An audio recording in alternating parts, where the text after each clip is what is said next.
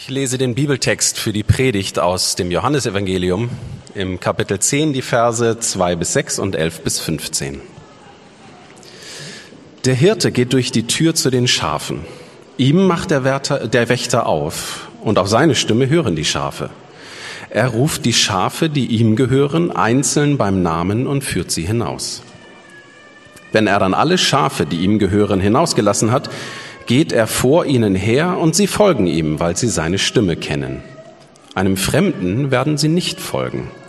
Sie laufen vor ihm davon, weil, seine, weil sie seine Stimme nicht kennen. Die Zuhörer Jesu verstanden nicht, was er ihnen mit diesem Vergleich sagen wollte. Ich bin der gute Hirte.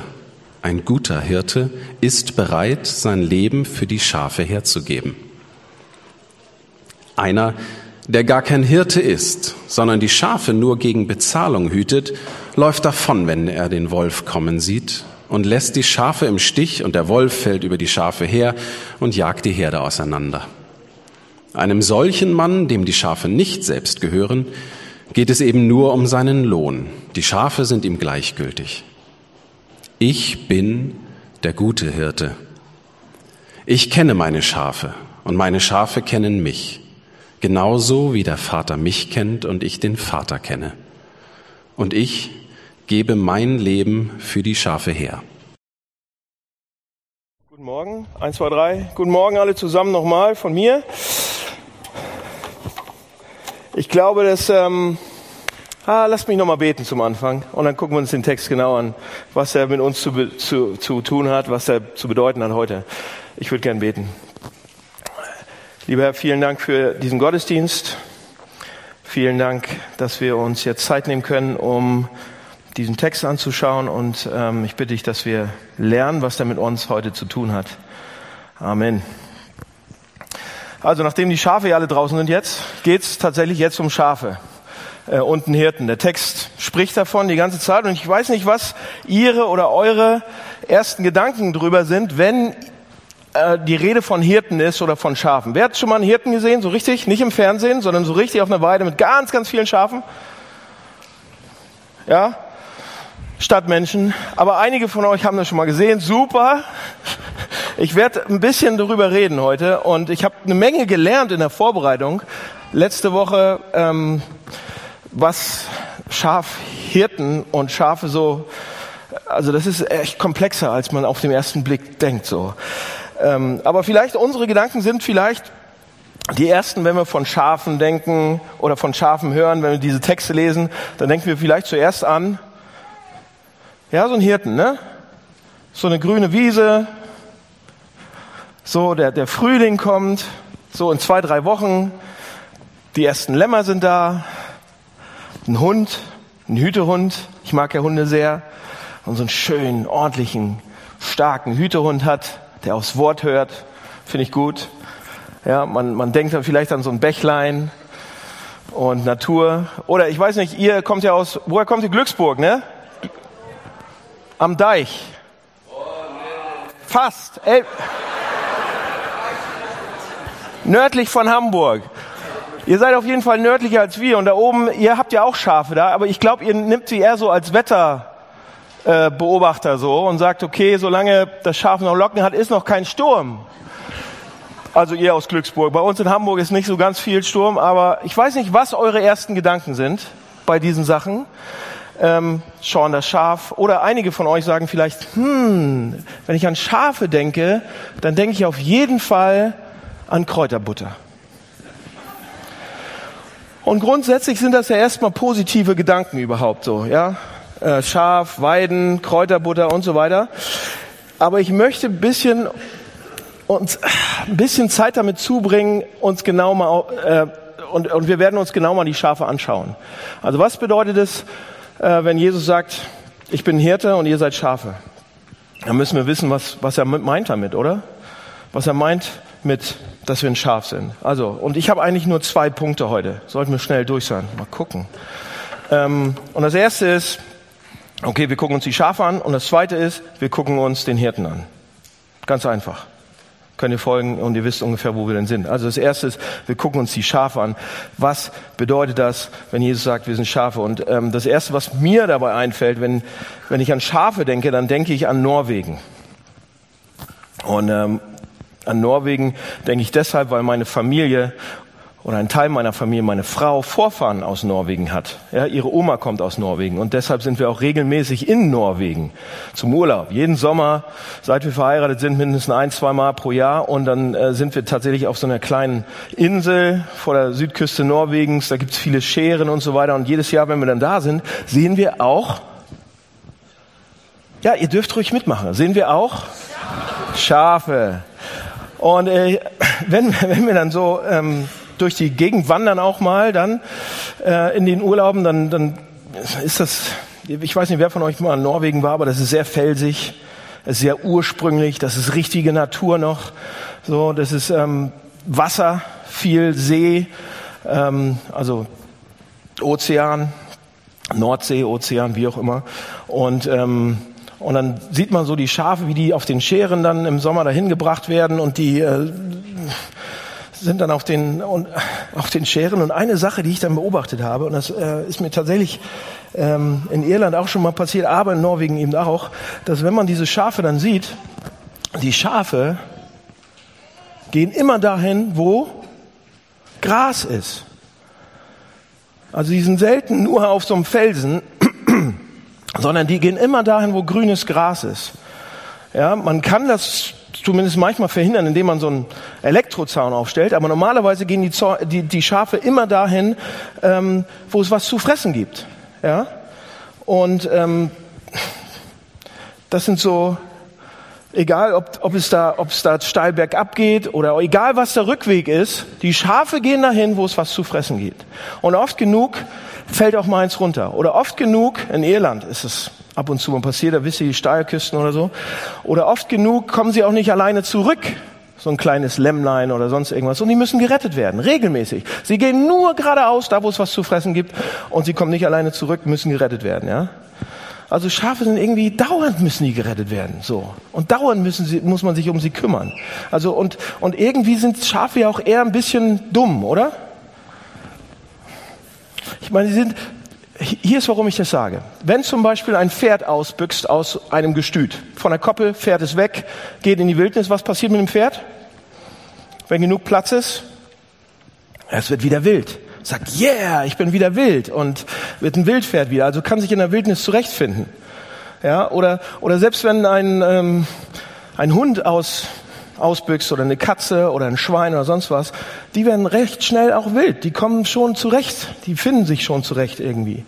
Wenn ein Schaf sich von dem Hirten entfernt oder verloren geht, was passiert dann mit dem Schaf? Es stirbt.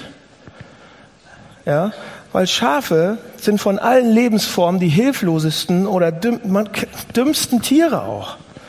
Sie können nicht alleine nach Hause finden. Hunde finden den Weg allein nach Hause, oft genug. Äh, Schafe tun das nicht. Sie können nicht alleine Fressen finden. Also man muss sie irgendwo auf so eine Insel hin, wo, okay, da ist Gras oder da ist der nächste, die nächste Weide und so weiter. Sie sind hilflos gegenüber Parasiten. Sie können sich nicht alleine schützen. Sie sind hilf, hilflos gegenüber Räubern, gegenüber Feinden und so weiter. Fast alle Tiere brauchen weniger Pflege, Fellpflege, Dankeschön, weniger Pflege oder Schutz oder Fürsorge. Ja, alle anderen Tiere kann man nachts rauslassen irgendwie und, und wieder reinholen. Hunde und Katzen können das alleine machen, Pferde und so weiter. Aber bei Schafen ist es so, man muss auf sie aufpassen, selbst nachts. Und man muss sie dann wieder zusammenholen, zusammenbringen. Man braucht da Hilfe zu. Und wenn man dann so eine kleine abgeschlossene Koppel hat, dann ist das okay. Aber Schafe sind absolut angewiesen auf Hilfe. Sie sind ja, nicht die coolsten Tiere auch, ne? Die können auch nicht so viele Tricks. Schafe. Und sie brauchen eine echt umfangreiche Behandlung. Schafe kommen nicht alleine klar. Und ähm, nochmal Norwegen. Wir waren dann in Norwegen, haben die, ich habe ja zwei kleine Töchter und wir waren dann an so einem Zaun und da waren Schafe und wir wollten sie streicheln. Ja, und ne, da waren auch ein, zwei kleine Lämmer dabei und das ist super. Und wir haben zwei Stunden sie angefüttert mit Salzstangen. Und ich weiß nicht, ob die jetzt Salzstangen vertragen. Ob man das darf oder so, aber wir haben es gemacht, damit die kleinen Töchter ne, dann die streicheln können und so weiter. Und wir haben uns echt Mühe gegeben. Zwei Stunden lang, und oh, hier willst du noch ein Salzstänkchen und hier und da dürfen wir dich dann streichen. Nein, überhaupt nicht. Und selbst wenn der eigene Hirte kommt, ist es ja so, der muss das Schaf noch einfangen, wenn er es scheren will. Das geht nicht von alleine. Habt ihr das mal gesehen? Ja, das, man müsste ja sagen, das ist mein Hirte und so weiter. Ich darf den mal. Nee, die hauen ab. Ähm, und wo bin ich denn jetzt hier? Selbst ein Hirte muss sie einfangen.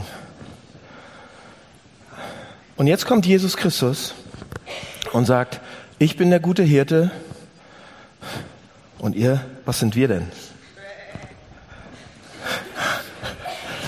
Jesus kommt und sagt, ich bin der gute Hirte, was impliziert, dass wir Schafe sind.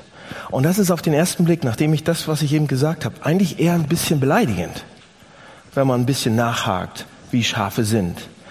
Und einige von euch würden wahrscheinlich sagen, oh Mann, ich bin doch kein Schaf. Ähm, ich kann nachdenken, ich bin ja schlau. Ich möchte auch kein Schaf sein. Ich wäre vielleicht eher ein Tiger. Ja? Einige von meinen Freunden wären vielleicht auch gern ein männliches Pferd, so. Ein Hengst. Oder man isst gerne, das war für die Jungs. Okay, oder man ist gerne eine Katze oder aber ein Schaf. Oder ich bin ein Wolf. Ja? Oder ich bin äh, ein Hai oder irgendwas, was kräftiges, was starkes, was oder was schönes. Aber ein Schaf so und Jesus sagt, ihr seid Schafe. Wir sind Schafe. Nee, ich möchte kein Schaf. Doch, seid ihr. Wir, ihr seid Schafe. Und ich glaube, er hat recht. Ich zeige euch auch warum. Ich glaube, wir sind den Schafen sehr, sehr ähnlich. Also nicht diese knuddeligen, wolligen kleinen Lämmchen. Ihr seht nicht so aus. Ähm, aber wir sind auch zu einem großen Teil wie die Schafe in Norwegen, die immer dem grünen Gras nachjagen. Egal was links und rechts ist, egal ob, wie man zurückkommt. Und so sind wir so? Ich zeige euch wie. Ja, wir sind so. Wir, wir sind oft genug so, nämlich, weil wir alle unsere Hoffnungen und Sehnsüchte, die wir oft haben, auf eine einzige Sache legen oder auf mehrere Sache, Sachen legen, von, von der wir dann unser Glück oder Befriedigung erwarten. Kennt ihr das? Das fängt ja im Kleinen an. Man sagt, oh, wenn ich dieses neue Handy endlich habe, dann geht's mir ein bisschen besser. Dann geht's mir gut. Ähm, dann bin ich ein bisschen glücklicher. Und das geht ja weiter. Wenn wir dann sagen, oh, wenn ich diesen Job bekommen habe, wenn ich diese Prüfung mache, wenn ich und dann muss ich noch meinen Doktorgrad machen und dann muss ich äh, mich noch habilitieren und so weiter. Oder dann muss ich diese Prüfung machen und dann kann ich endlich Notar sein. Und dann habe ich das richtige Einkommen und dann habe ich die Richtung und ich muss in diese Partner, ich muss da Partner werden in dieser Firma oder ich muss da ähm, die Praxis mit übernehmen oder sonst irgendwas oder ich muss diese in diese Schule reinkommen und dann habe ich es geschafft. Dann bin ich wer. Ja? Oder ich muss den perfekten Ruf oder die perfekte Reputation haben und dann mögen mich die Leute. Dann bin ich beliebt. Dann bin ich super. Oder andere sagen, oh, ich muss, ich, ich wünsche mir diese Familie und die muss genau so sein. Und es müssen zwei Kinder sein, es muss ein toller Mann sein und er muss auch noch gut aussehen und ein Sixpack haben. Nicht nur tragen können, sondern haben. Ja? Und das ist die Familie, von der ich mich immer, von der ich mir, das habe ich mir immer erträumt. Oder anderes von euch sagen, oh, wenn ich diese Freundin habe, oh, dann gucken alle auf mich. Oder wenn ich diesen Lebenspartner habe, wenn ich diesen Ehemann habe. Ja, und aber ich das sind gute Sachen. Grundsätzlich ist es ja eine gute Sache, mit jemandem befreundet zu sein oder verliebt zu sein. Es ist eine gute Sache, verliebt zu sein. Oder sich richtig zu lieben. Ja, es ist eine Sache, den richtigen Partner zu, gefunden zu haben und, und zu hoffen, dass man mal heiratet. Das ist eine Sache. Die andere Sache, die ich aber meine, ist, und das passiert oft genug, wenn ich, wenn ich mein Leben sozusagen, mein komplettes Glück, meine, meine, meine Selbst, mein Selbstbild davon abhängig mache von einer Sache. Wenn ich meine Hoffnung in diese eine Beziehung stecke und sage, oh, wenn ich, wenn das klappt, wenn ich endlich diese Frau habe, wenn ich endlich diesen Mann habe, dann, dann bin ich okay dann geht's mir besser, dann, hab, dann, dann bin ich jemand. Dann kann die Zukunft kommen sozusagen. Ich weiß, ich bin wertvoll dann. Ich weiß, ich bin dann wer, weil ich diese Person neben mir habe. Oder bei, bei Frauen, ein Beispiel für euch Frauen. Ich habe das gestern gerade wieder gelesen und das ist überall. 70 Prozent von euch, Frauen oder von Frauen, ihr seid alle da ausgenommen, ihr seid die anderen 30 Prozent. 70 Prozent der Frauen sind nicht zufrieden mit ihrem Körper. Und das wird so ausgenutzt von jeder Modezeitschrift, von jeder, von allem. Ja. Und, und, und ihr sagt, ey, wenn ich, wir sind, ihr seid nicht glücklich. Wenn ich das nur hätte, wenn das irgendwann so wäre, wie viel muss ich abnehmen? Wie viel muss ich das machen? Was muss, kann ich anziehen? Welche, und dann, dann bin ich endlich hübsch, dann bin ich endlich gut und so weiter. Und, es, und, es, und ich stecke meine Hoffnung und Sehnsüchte drauf und dann, dann ist es super, dann ist es gut. Wir sind wie Schafe, die diesem grünen Gras nachjagen. Das, was zu fressen, das müssen wir haben. Das muss ich haben. Und wir brechen zusammen oder werden unglaublich enttäuscht, wenn wir es nicht kriegen. Und dafür gibt es tausend Beispiele. Ich habe ein paar angerissen. Wir rennen dem Gras nach und fressen davon. Und es ist egal, was links oder vorne kommt. Und wir machen das alle. Und wir brauchen jemanden, der uns aus dieser Situation rausholt, oft genug. Manchmal ist es ein Freund, der Prioritäten wieder richtig setzt. Manchmal brauchen wir mehr. Okay, sagt ihr, gut, Daniel, pff, ja, wir sind vielleicht so verfressen wie Schafe, aber wir sind doch nicht so dumm und naiv wie Schafe, oder? Okay, wir wollen das alles haben, ja gut, das ist menschlich, aber wir sind doch nicht so dumm und naiv wie Schafe. Oh, wirklich nicht? Ich zeig's euch. Also mein eigenes Beispiel. Als ich 20 war, was meint ihr, was für eine Vorstellung ich von meinem eigenen Ich gehabt habe, von meinem 15-jährigen Ich? Versteht ihr, was ich meine? Als ich 20 war, habe ich gedacht, der 15-jährige Daniel, also der war damals ziemlich dumm und naiv. Dann war ich 20 und dann bin ich 25 geworden. Habe ich gedacht, oh Mann, was ich mit 20 gedacht habe, das war ziemlich dumm und naiv. Letzte Woche hatte ich Geburtstag, jetzt bin ich 39 und ich denke, als ich 35 war, da war ich ziemlich dumm und naiv an vielen Punkten. Nicht an so viel mehr wie mit 20, aber immer noch sehr dumm und naiv. Hier ist, hier ist, was ich euch sagen will. Wenn ich 45 oder 55 bin, was denkt ihr, was ich dann denke über mich heute? Ja, alles wusste der auch nicht. Die Entscheidung, die er getroffen hat, okay, würde ich vielleicht so genauso machen, wenn ich in der Situation nochmal wäre, aber an vielen Stellen bin ich dumm und naiv, wie ich die Welt sehe, wie ich mich selber sehe, wie ich meine, meine Familie sehe oder wie ich das, die großen Zusammenhänge sehe. das kann man sehen an vielen Punkten. Seht ihr? Ich selber sag von mir, mein zukünftiges Ich sagt von mir, dass ich dumm und naiv bin.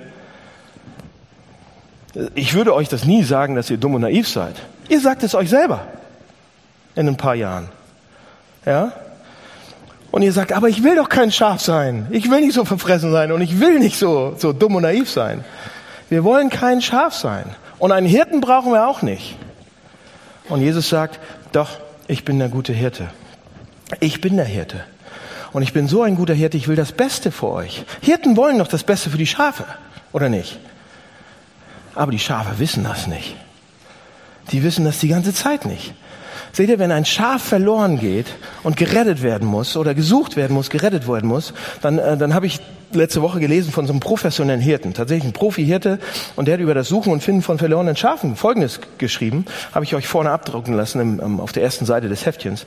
Und er schreibt, ein Schaf ist ein dummes Tier. Profi, ein richtiger Hirte schreibt das.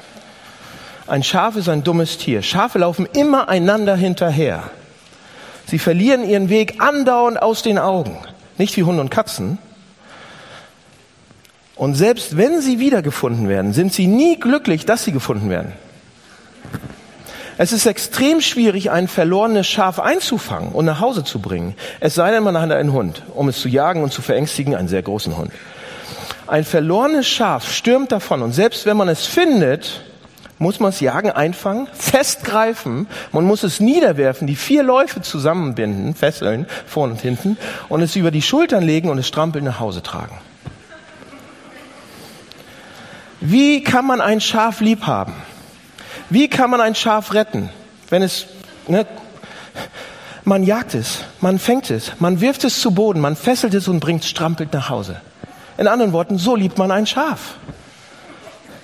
Das Schaf fühlt sich niemals geliebt, auch wenn es geliebt ist. Das Schaf fühlt sich niemals sicher, wenn es beschützt ist, geschützt ist. Und einige von euch sagen jetzt, oh Mann, genau so fühle ich mich gerade. Als, ja, als wenn mich etwas jagt, zu Boden schmeißt und mich fesselt. Schafe. Wir sind Schafe, Freunde. Seht doch mal unsere, wenn, nur wenn wir unsere Spiritualität anschauen, wenn wir unsere Geistlichkeit angucken, unsere spirituelle Ahnungslosigkeit und Schwachheit. Wir sind keine Pferde an dem Punkt. Wir sind keine Kühe oder keine, keine starken Hunde. Wir sind Schafe. Hunde und Katzen finden ihren Weg nach Haus. Schafe nicht. Sie müssen nach Hause getragen werden. Ein Schaf kann nichts dazu beitragen, nach Hause zu kommen. Auch geistlich nicht. Der Hirte muss es retten. Er muss alles machen für das alles. Ich kann euch nicht sagen, wie oft ich von Leuten mit Leuten rede und von Leuten gefragt werde, okay Daniel, bist ja Pastor und äh, ordinierter Pastor und hier und da. Sag uns doch mal, wie wird man Christ? Oder ich frage Sie, wisst ihr, wie man eigentlich Christ wird? Denkt ihr, ihr seid Christen? Und wisst ihr, was die größte Antwort, die, meiste, die, die, die Antwort, die ich am meisten kriege, was das ist? Die meisten Leute, wenn ich sage, okay, wisst ihr, wie man Christ ist oder wie man Christ wird, die meisten sagen, ah, Daniel, das ist eine gute Frage, äh, oder Herr Barth oder wie auch immer, Pfarrer, aber äh, hier, hier ist meine Antwort. Ich, ich muss einfach die zehn Gebote, ich muss die Bibel ein bisschen drauf haben. Die zehn Gebote muss ich äh, versuchen zu leben und mich ans Beispiel von Jesus Christus so ranhängen und ihm, ihm seinem Beispiel folgen. Leute, wenn ihr das denkt, dann denkt ihr selber, ihr seid eine spirituelle Katze oder ein Hund. Ihr könnt es alleine, ihr könnt euren Weg an alleine nach Hause finden. Aber das sind wir nicht. Das ist, was der Text sagt. Wir sind Schafe. Und Schafe brauchen einen Hirten. Der Hirte muss kommen und alles für die Schafe machen und sie andauernd retten. Und er tut es. Jesus tut es, indem er, er macht alles für uns. Das ist das Evangelium, davon redet das Evangelium die ganze Zeit. Das Evangelium hat alles, das Evangelium sagt, Jesus hat alles für uns gemacht. Indem er das Leben gelebt hat, was wir hätten leben sollen, und den Tod gestorben ist, den, den, den wir hätten sterben müssen, ja, indem er auf sich, alles auf sich genommen hat, um uns nach Hause zu bringen. Und Leute, und das ist das Gegenteil von anderen, an allen Philosophien und Weltanschauungen, die es gibt. Prüft es nach. Von anderen, allen anderen Religionen, die sagen, oh, wenn ihr geistlich weiterkommen wollt, reißt euch zusammen. Mann, seid stark. Frau, sei stark. Tu was für Gott. Tu diese Sachen, diese fünf Sachen. Ja, oder mach das. Und dann akzeptiert dich Gott. Vielleicht. Oder ihr müsst selbst hingehen und sagen, okay, Gott, ich tue alle diese Sachen und dann bitte Gott, Gott akzeptiere mich wegen dem, was ich hier alles gemacht habe.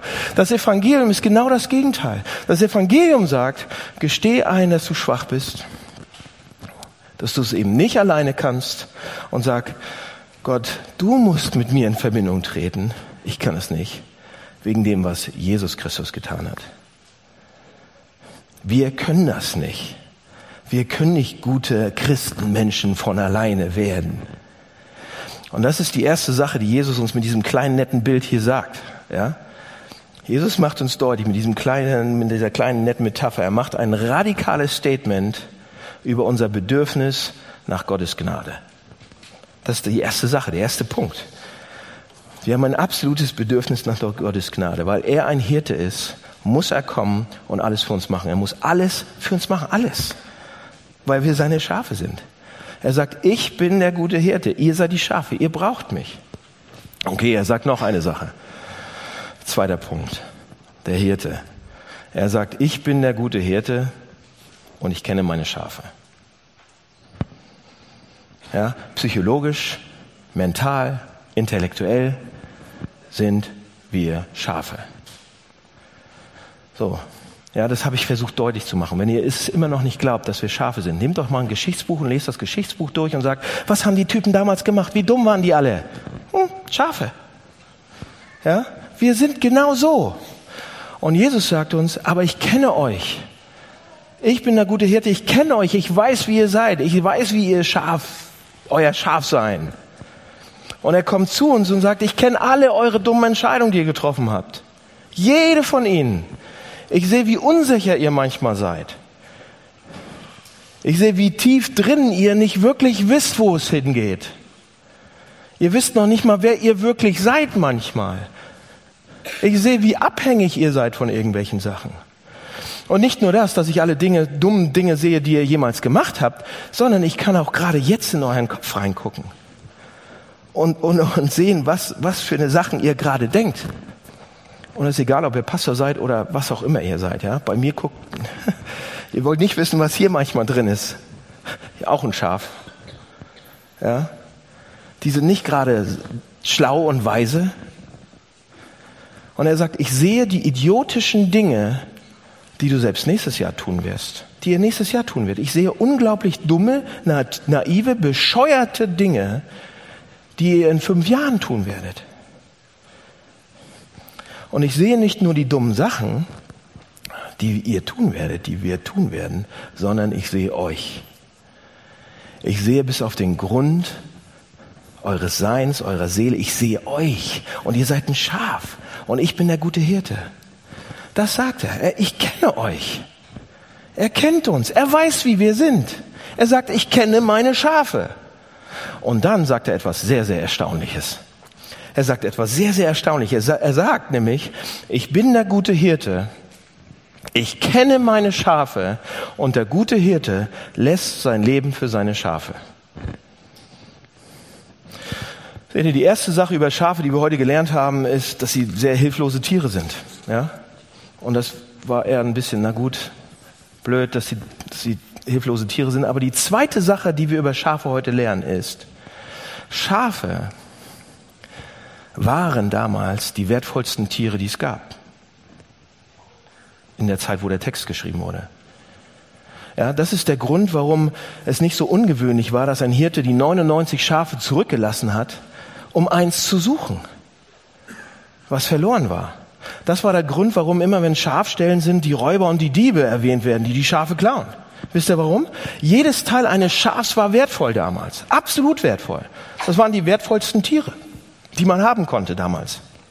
Sie hatten Wolle, ja, ähm, die, die hatten das Fell, also die Haut, das Fell konnte man noch benutzen, das Fleisch. Jedes Teil eines Schafs war wertvoll. Und die Hirten damals, die Besitzer, die hatten ja keine, es gab nicht so viele Banken. Und das kam es dann später. Die hatten ihren Besitz, ihre Schafe. Das war ihr Schatz, das war ihr Reichtum. Die Schafe waren unglaublich wertvoll. Und hier ist Jesus und sagt, und eigentlich geht Jesus jetzt über das, das Hirtenbild weit hinaus. Das Hirtenschafbild, was er benutzt hat. Ja? Weil so, so sehr man auch sein Schaf lieb haben kann, ja, oder die Nähe eines Tieres so gut finden kann, irgendwo gibt es auch ein Limit. Ja, oder? Habt ihr ein Haustier oder ein Pferd oder irgendwas? Und ihr, ihr mögt wirklich euer, euer so, euren Hund, euren Kanarienvogel. Und ihr das, ja, und ihr, das ist, oder euer Schaf. Und ihr sagt, ich liebe dieses Schaf. Aber wenn dann dieses Schaf oder euer Haustier aus Versehen in so einen Feuerofen springen sollte, dann weint ihr wahrscheinlich, ihr seid tierisch sauer, ihr heult ohne Ende, aber ihr würdet selber nicht nachspringen, oder? Wahrscheinlich nicht. Nicht, wenn man einen gesunden Menschenverstand hat. Auch wenn ihr das Tier noch so gerne, und deshalb an dieser Stelle sprengt Jesus diese Metapher. Ja, die größten Tierliebhaber der Welt würden nicht hinterher springen. Und Jesus Christus stellt sich hin und sagt, wenn die Wölfe kommen, wenn der Schmelzofen da ist, der, der, der Feuerofen, wie auch immer, wenn die Wölfe kommen, und er sagt, er sagt damit, ich liebe meine Schafe so sehr, dass wenn die Wölfe kommen, werde ich selbst zum Lamm. Hä, wo, wo sagt er das? Seht ihr, wenn da steht, Sprache jetzt für euch, Syntax, wenn da steht, ich gebe mein Leben für die Schafe, ich gebe mein, ich lasse mein Leben für die Schafe, steht da im Deutschen. Das kleine Wort für bringt es im Deutschen nicht so richtig rüber, was das eigentlich bedeutet. Hier der Text benutzt eine bestimmte griechische Präposition. Dieses, nämlich nicht für die Schafe, ja, er sagt, ich gebe mein Leben für die Schafe. Eigentlich steht da, ich gebe mein Leben anstelle der Schafe. Jesus Christus sagt hier damit, ich bin der gute Hirte. Und wenn die Wölfe kommen und wenn die zerrissen werden soll, dann werde ich mich an deren Stelle stellen. Ich werde mein Leben, ich werde zum Lamm an der Stelle. Ich werde mein Leben verlieren, anstatt zu sehen, wie die, wie die Schafe sterben. An ihrer Stelle. Ich werde mein Leben verlieren. Ich würde meine Herrlichkeit verlieren. Ich würde mein Universum verlieren. Anstatt zu sehen, wie die Schafe umkommen. Das ist, was da steht. Ist das nicht bewundernswert? Wie unvergleichlich, dass der Sohn Gottes sagt, ich bin der gute Hirte und ihr seid die Schafe. Seht ihr den Punkt? Seht ihr, der erste Punkt war, der war ziemlich beleidigend. Ja, wir sind Schafe, wollen wir nicht sein. Und ähm, wenn er ein Hirte ist und wir Schafe sind, wir nicht besonders helle sind, wir dumm sind, wir noch nicht mal wissen, was morgen passiert und so weiter. Und wir oft auch genug unfähig sind. Und wir brauchen unbedingt einen Hirten. Wir mögen es nicht so und es ist auch sehr herabwürdigend. Aber der zweite Punkt hier, wenn er der Hirte ist und wir die Schafe, dann bedeutet das, wir sind sein Schatz. Leute, er besitzt alles in der Welt, alles im Universum, alle Planeten, in alle, wenn er Gott ist, wenn er Gottes Sohn ist, alle Sonnensysteme in der, alle Galaxien, er besitzt alles, alles Gold, allen Reichtum, alle Schätze. Und er sagt, ich habe mein Herz euch gegeben. Ihr seid mein Schatz. Ich habe mich an euch gebunden. Ich bin bereit für euch zu sterben. Ich bin für euch gestorben. Als er am Kreuz hing, kamen die Wölfe und er sagt, ich sterbe für meine Lämmer. Es gibt nie eine stärkere Aussage über die Würde eines Menschen. Es gab nie eine, eine stärkere Bejahung des Wertes von uns Menschen als das hier. Jesus Christus schaut uns an, schaut in unser Herz, schaut ganz tief rein, schaut in unser, unser Sein, wer wir sind. Und er sagt, ich sehe etwas so Kostbares, etwas so unendlich Kostbares, dass ich dafür sterben werde. Leute, und es gibt eine ganze Reihe von Gründen, warum Jesus am Kreuz gestorben ist. Heiligkeit Gottes, Gerechtigkeit Gottes, aber das ist heute nicht im Vordergrund. Wir haben gesagt, dass Jesus etwas von so unendlicher Volltrefflichkeit und Wert sieht und von der Sache so angezogen ist, dass er dafür sterben würde. So wertvoll sind wir. Ich war letzte Woche, ähm, war ich in New York und bin letzten Sonntag wiedergekommen und auf dem Rückflug ähm, hatte ich keine Arbeit oder da konnte ich nicht mehr, war ich müde und dann habe ich diese ne, in den Fernsehen geguckt. Also Fernsehen heißt das nicht, Entertainment-System angemacht und ein paar Filme geguckt und unter anderem lief da auch Sherlock. Wer kennt Sherlock? Sherlock Holmes und Sherlock, diese neue Serie, super gut. Ähm, ich habe da also eine, einen Teil geguckt, habe ich noch nie vorher gesehen. Äh, das, ich bin trotzdem hip, wollte ich sagen. Auch wenn ich Sherlock nicht kannte und ihn noch nie vorher gesehen habe, das war eine tolle, tolle, tolle Serie, wirklich. Und, ähm, und ich war begeistert. Also mit diesem, äh, diese neuen Schauspieler, ich weiß gar nicht mehr, wie die heißen alle, aber trotzdem habe ich es geguckt und fand es toll. Und wurde an eine Geschichte erinnert, die ich als Kind mal gehört habe, von Sherlock Holmes. Kennt ihr vielleicht auch. Ja, wurde im Deutschen unterschiedlich, also äh, Conan Doyle hat diese Geschichten ja geschrieben und, und die wurden im Deutschen unterschiedlich übersetzt. Ja, das eine ist das, die Abenteuer des Musgrave-Rituals oder des Familienrituals. Kennt das jemand? Müsst ihr das Buch lesen. Ich weiß nicht, ob das verfilmt worden ist in dieser neuen Sherlock-Serie. Habe nur eine geguckt. Aber hier ist, worum es da geht. Und das ist, das ist echt, lest das Buch. Es lohnt sich. Es geht also um, in diesem Buch um einen, einen Mann namens Mr. Mr. Musgrave. Ja? Und, ähm, und Sherlock wird beauftragt, dieses schreckliche Mysterium, was da passiert ist, es sind zwei Leute umgekommen, wurden ermordet, aufzudecken. Ja, und dieser Mr. Musgrave oder Sir Musgrave war der Kopf einer sehr alten britischen Familie. Und die besaßen sehr, sehr viel altes Geld und ein sehr, sehr altes Gut auch. Und auf diesem Anwesen wurde dann ein Schatz gefunden. Ja, in einem See äh, wurde ein Bündel gefunden und äh, die sind da irgendwie runtergekommen und haben das denn und dafür für dieses Bündel wurde ermordet. Sind Leute ermordet worden. Und die haben das aufgemacht, dieses Bündel. Sherlock war dann da und die Polizei hat nicht rausgefunden, was es ist und so weiter. Und er musste kommen, Dr. Watson war auch da und so weiter. Und sie haben das aufgemacht und da waren nur ein paar Münzen drin. So alte Münzen, ein bisschen schwarz geworden durch dieses Seewasser. Aber wir haben gedacht, was ist denn da so wertvoll dran? Das sind Münzen, aber kann das wirklich so wertvoll sein? Fünf Münzen.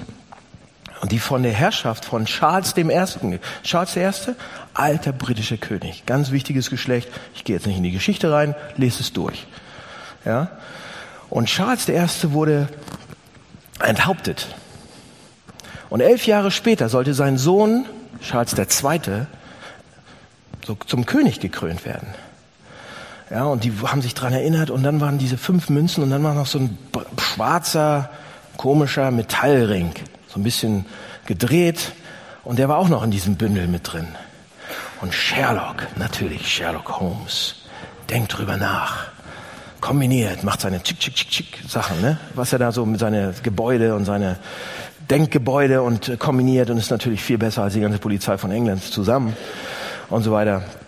Und ähm, und all die Hinweise und deutet sie zusammen. Und er sagt, oh, ist das toll. Plötzlich und plötzlich erkennt er es. Und dann sagt er Folgendes im Buch. Das sind seine Worte. Er sagt, ich konnte verstehen, dass er als von geringerer Bedeutung, was er als von geringer Bedeutung betrachtete, als er es ansah, als ich es ansah.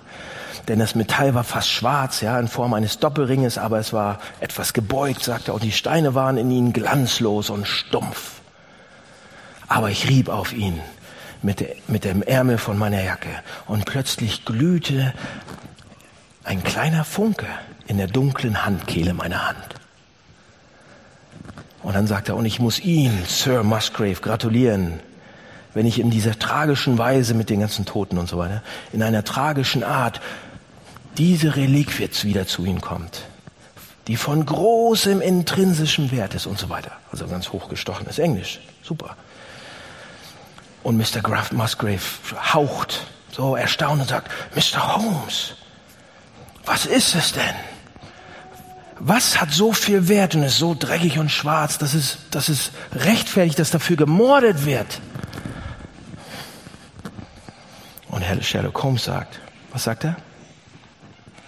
Es ist nichts weniger als die alte Krone der Könige von England sehr wertvoll. Ja. Die Polizei war da gewesen, die ganze Familie hat versucht mitzu und so weiter. Warum sollte dafür jemand getötet werden? Warum sollte dafür jemand sterben? Und sie hatten das gesehen und Sherlock Holmes hat es verstanden, warum dafür jemand sterben würde. Er sieht es, er denkt, er weiß es, es ist Holmes. Ja, und er nimmt es und er reibt es dann an seinem Ärmel und die Oberfläche wird Gold. Und es ist die erste verlorene Krone der Könige von England. Die ist heute noch zu besichtigen übrigens. Wenn ihr euch jetzt vor den Spiegel stellen würdet, heute Morgen, und euch anguckt im Spiegel, und ihr sagt, warum sollte jemand dafür sterben? Weil Jesus Christus an unserer Oberfläche reibt. Weil er unter die Oberfläche guckt. Weil er sieht, dass wir ein Sohn und eine Tochter des Königs sind. Jesus sagt, ich werde sterben, um dich in eine unendlich schöne Krone zu verwandeln. Leute, es gibt niemals eine, eine stärkere Aussage über den Wert eines Menschen, nachdem wir diese Scharfhaftigkeit von uns so gesehen haben, als das dass der Sohn Gottes für uns stirbt. Das ist das Evangelium. Ja, wir können es nicht alleine schaffen, aber er ist verrückt danach und will uns mit Gold überschütten. So wertvoll sieht er als uns an. Er tauscht alles gegen uns, äh, für uns ein. Und wenn wir nicht bereit sind, das zu sehen, wenn wir, sagen wir so, wenn wir nicht bereit sind, auch mal zu sehen, wie blöd wir manchmal sind, werden wir nicht sehen, wie wertvoll wir sind. Okay? Das ist das Evangelium von der Gnade Gottes. Abschließend, einen kleinen Gedanken habe ich noch. Was machen wir jetzt damit mit dem Text? Eine Predigt will ja keine Predigt sein, wenn wir jetzt nach Hause gehen und sagen, super, aber was können wir damit machen? Hier ist ein Hinweis, auch aus dem Text raus. Wie wird das jetzt praktisch für uns? Ja, zuerst einmal für euch Christen. Sind ihr Christen? Ja, bestimmt der eine oder andere ist ja eine Kirche. Also, für euch Christen, hier aus dem Text. Folgt diesem Hirten. Ihr wisst ja schon, was seid Schafe, folgt diesem Hirten und lasst euch führen von dem Hirten. Lasst euch überall führen von dem Hirten. Seht ihr, Schafe brauchen einen Hirten für jeden Lebensbereich. Sie brauchen einen Arzt, sie brauchen einen Versorger, sie brauchen einen Fütterer, sie brauchen einen Beschützer. Was bedeutet das? Das bedeutet Jahre, bis wir das hier in den Kopf reinkriegen. Zum ersten Mal, meistens zum ersten Mal kommen wir ja zu Jesus oder zu Gott und sagen, oh Gott, wenn du mir an dieser einen Stelle mal helfen könntest, das wäre super. Aber die anderen Sachen, darauf kümmere ich mich drum. Ist oftmals so. Hier ist ein perfektes Beispiel. Manchmal kommen wir zu, zu Gott wegen unserer Ausbildung oder wegen unserem Job, wegen unserer Karriere. Und wir sagen, lieber Gott, bitte hilf mir an dieser Stelle. Hilf mir hier weiterzukommen. Jesus, komm hierher, hilf mir, aber bleib raus aus meinem Liebesleben. Da sagst du mir nichts. Ähm, und wir denken dann nicht weiter drüber nach, aber viele Jahre später kommen wir dann wieder zu Gott und sagen, lieber Gott, bitte hilf mir in dem Durcheinander in meinem Liebesleben. Ja, komm jetzt rein und hilf mir an dieser Stelle. Aber sag mir nicht, wie ich mit meinem Geld umgehen soll. Und sag mir auch nicht, wie ich auf in meinem Job arbeiten soll und was ich machen soll und was nicht. Und wisst ihr, was Jesus dann sagt? Euch Christen? Tut mir leid, ich bin, ich bin ein guter Hirte. Ich kann entweder ganz für euch sorgen oder gar nicht. An allen Stellen oder gar nicht. Also liebe Christen, wenn ihr so seid, denkt darüber nach. Er ist ein Hirte für alle Lebensbereiche. Okay? Und einen kurzen noch für euch, die ihr vielleicht keine Christen seid oder die vielleicht nicht wisst, was ihr seid. Auch aus dem Text hier. Hier ähm, letzte kleine Sache. Wenn ihr diesem Hirten begegnen wollt, dann müsst ihr das persönlich tun. Seht ihr, der Grund, warum Jesus Christus sich hier selbst Hirte nennt, warum er auf, die, auf, die, auf, die, auf das Level runterkommt eines Hirten, ist, weil er sagt, ich möchte persönlich dein Hirte sein. Ich möchte eine persönliche, eine persönliche Gemeinschaft, persönliche Beziehung haben. Seht ihr, jeder andere Gründer einer großen Religion starb und hinterließ eine Lehre. Und, und deshalb ist alles, was wir dann tun können, dieser, diesem Unterricht zu folgen, diesen Lehren zu folgen. Jesus ist ein Hirte der, der, der geschlagen wurde, der getötet wurde, aber er ist von den Toten auferstanden. Und er will, dass wir persönlich mit ihm reden, persönlich ihm folgen. Er will eine Beziehung zu uns haben. Tatsächlich ist Jesus der Hirte, der ein Schaf wurde, damit seine, damit Schafe, also wir, Menschen werden können. Jesus Christus, der Große, ist ein kleines Lamm geworden, damit dumme kleine Lämmer groß werden können. C.S. Lewis sagt sogar Gott ähnlich werden können. Er will nicht nur, dass wir ein Schaf sind, er will, dass wir sein Freund sind. So, was bedeutet das? Was machen Freunde? Freunde sprechen regelmäßig miteinander. Ja, könnt ihr euch vorstellen, dass ihr mit einem Freund in einer Beziehung seid? Ihr, ja, ihr habt euren Freund und ihr geht nur zu diesem Freund hin, wenn ihr ab und zu mal ein bisschen Geld von ihm braucht. Was ist denn das für eine Freundschaft? Das ist überhaupt keine Freundschaft. So, einige von euch sagen, okay, ich bete nur, wenn ich in Schwierigkeiten bin. Ja, ich gehe nur zur Kirche, wenn ich in Schwierigkeiten bin. Lernen Gott persönlich kennen. Es funktioniert nicht anders. Lass ihn mal unter die Oberfläche gucken. Nicht nur diese Bittgebete, wenn ihr ihn braucht. Hilf mir hier, hilf mir da, hilf mir irgendwo. Lass ihn unter die Oberfläche schauen. Vielleicht neu, vielleicht das erste Mal. Ich habe noch keine gute Freundschaft langfristig gesehen, wo das nur oberflächlich ist. Lass ihn runter. Er will eine Freundschaft. Er will, dass du seine Liebe in deinem Leben spürst. Er möchte, dass du, dass es, ja, dass du dein Herz aufmachst. Er will nicht, dass du nur alle Regeln befolgst, überhaupt nicht. Er will dich persönlich. Er will, dass du ihn persönlich kennenlernst, eine Beziehung mit ihm. Die beiden Sachen. Lass mich beten. Lieber Herr, vielen Dank für diesen Schaftext. Und äh, da steckt so viel mehr noch drin, aber danke, dass du uns zwei Sachen klar machst, dass wir dich brauchen, dass wir Gnade brauchen, dass wir es nicht allein schaffen, geistlich, spirituell überhaupt nicht, aber dass du es für uns gemacht hast, dass du uns so wertvoll findest, so in uns vernarrt bist, so die Menschen liebst, dass du alles für sie tust und sie nach Hause tragen willst. Ähm, vielen Dank dafür. Ich bitte dich, dass wir das mehr lernen zu verstehen und mehr lernen anzuwenden. Amen.